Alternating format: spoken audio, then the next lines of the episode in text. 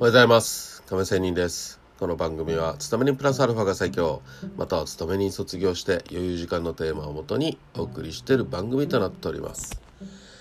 さあ、えー、昨日も実は私ね仲良くしてもらってる女性と飲みに行きまして、まあ、いろんな学びがあったんですよ。はい、まず今日はその学びを少し話したいと思いますけど仲良くね飲んでいる時になんとそのえー、居酒屋にはね、はい、あの乃木坂46の、えー、コンサートライブがあった模様でその帰りの人たちがこのお店にたくさん来ていたんですよ。でまあその店長はねそこでの店長は私の友達なんでがね一緒に、えー、話したということもあったんですけどもまあそこでこの乃木坂46のねファンクラブの人たちってすごいやっぱり、うん、自分の好きな人を応援してる人がいて、ね、タオルを首にかけてるんですよ名前入りのね。でうちわを持ってたりなんとあのミニペンライトみたいのをね、えー、持ってきていたんで、えー、その音楽を流した途端店長がね気を利かして音楽を流した途端このペンでねのライトペンでね持って僕踊れないんですよって言いながら踊る姿はかなり嬉しそうな顔をしているそしてこのアイドル何々さん、えー、の話を語らしたらもしくは褒めたらね「あ可愛いですね」って「でしょ?」っていう風な感じでねいい顔するんですよねはいまあこれ聞いてねまあまあそれはファンだからそうでしょうって言うかもしれんけどその感覚って私忘れていたなっていうこととねそのやっぱり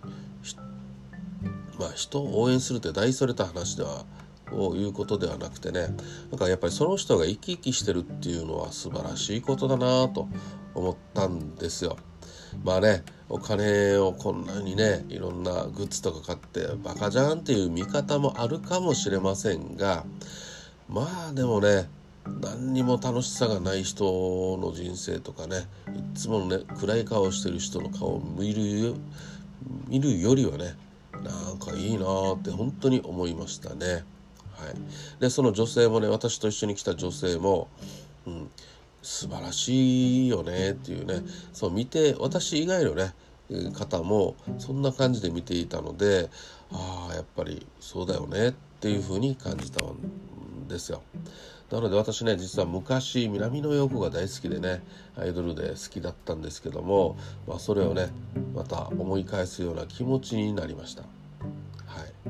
い、で早速翌日ね酒飲みの後のね開けたちょっと二日酔い気味の感じでねそのことを思い出してちょっと PC でねあの乃木坂46とね、え検索したんですよ。実は AKB48 は分かりますよね。なので私乃木坂48と思ってたけど46だったんですね。はい。こういうこともね、えー、聞いたことはあったけどこんなね具体的なというかねタイトルでさえもね名前のチーム名でさえも適当に関心のない人はやっぱりね関心なくて、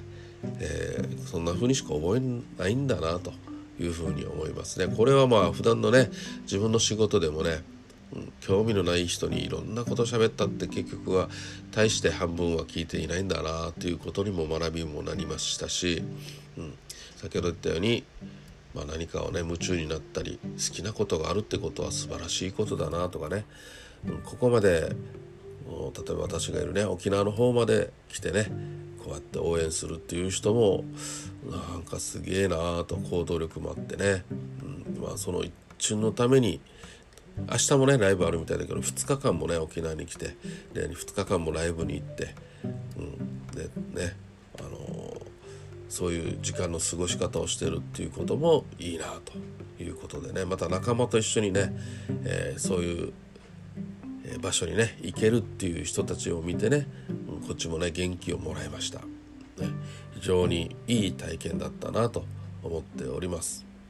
はい皆さんはあなたはなんか今ねやりたいこと例えば楽しいことやってて楽しいことありますかと。いう話で今日は終わりたいと思います。それではまた明日。See you!